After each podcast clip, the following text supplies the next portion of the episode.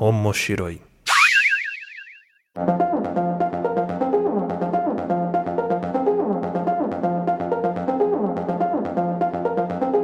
Olá a todos, sejam bem-vindos ao Omoshiroi. Eu sou Luiz Hunziker e estou aqui nesse podcast que é onde nós discutimos os assuntos relacionados a animes, mangás e tudo que envolve o universo otaku e da cultura pop japonesa Lembrando que o Moshiroi é um podcast que pertence à família de podcasts do Papo de Louco. Para saber mais sobre esse e outros programas, você acessa o papodelouco.com ou segue a gente lá no Twitter que é Papo de Louco underline ou no Instagram que é Papo de Louco underline podcast ou nas nossas redes sociais pessoais, a minha arroba Luiz Hunziker, segue lá no Instagram. E no episódio de hoje a gente vai falar aqui sobre algo que a gente vê muito, mas conhece pouco, talvez e a gente vai falar aqui um pouco mais sobre bento, ou as famosas marmitinhas japonesas.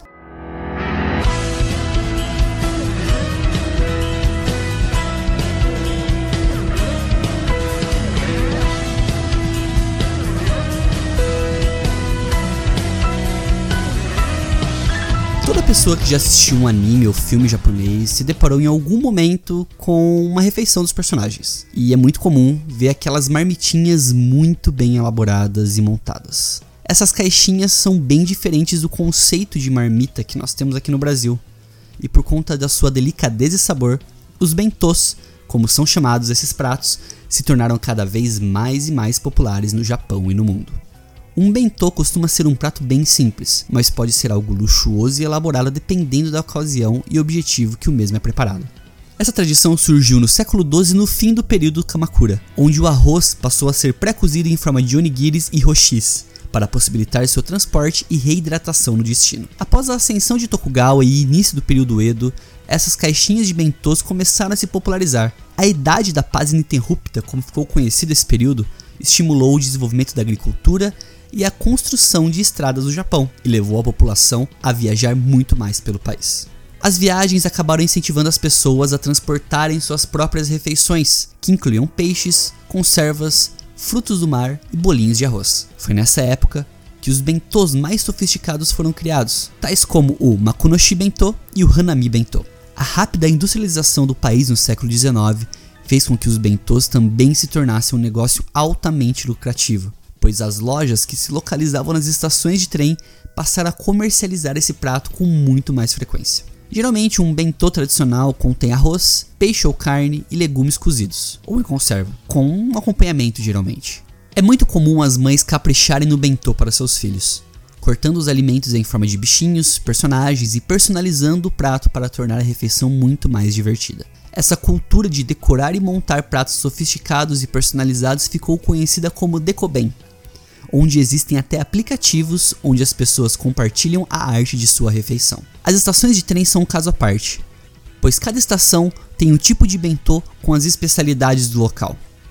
Ganharam até nome especial, que são os ekiben, que são os bentôs de estação. Existem pessoas que acabam viajando o país todo, parando de cidade em cidade só para comprar os bentôs diferentes. As marmitas de Hokkaido, mais ao norte, levam arroz com muitos frutos do mar, enquanto as de regiões ricas em carne bovina, como Kobe e Takayama, costumam ter muita carne wagyu. Na época das cerejeiras, os japoneses levam ao parque o Hanami Bento, com ingredientes de primavera frequentemente decorados em forma de flor. Essa versão pode ser compartilhada entre um grupo e costuma ser mais cara.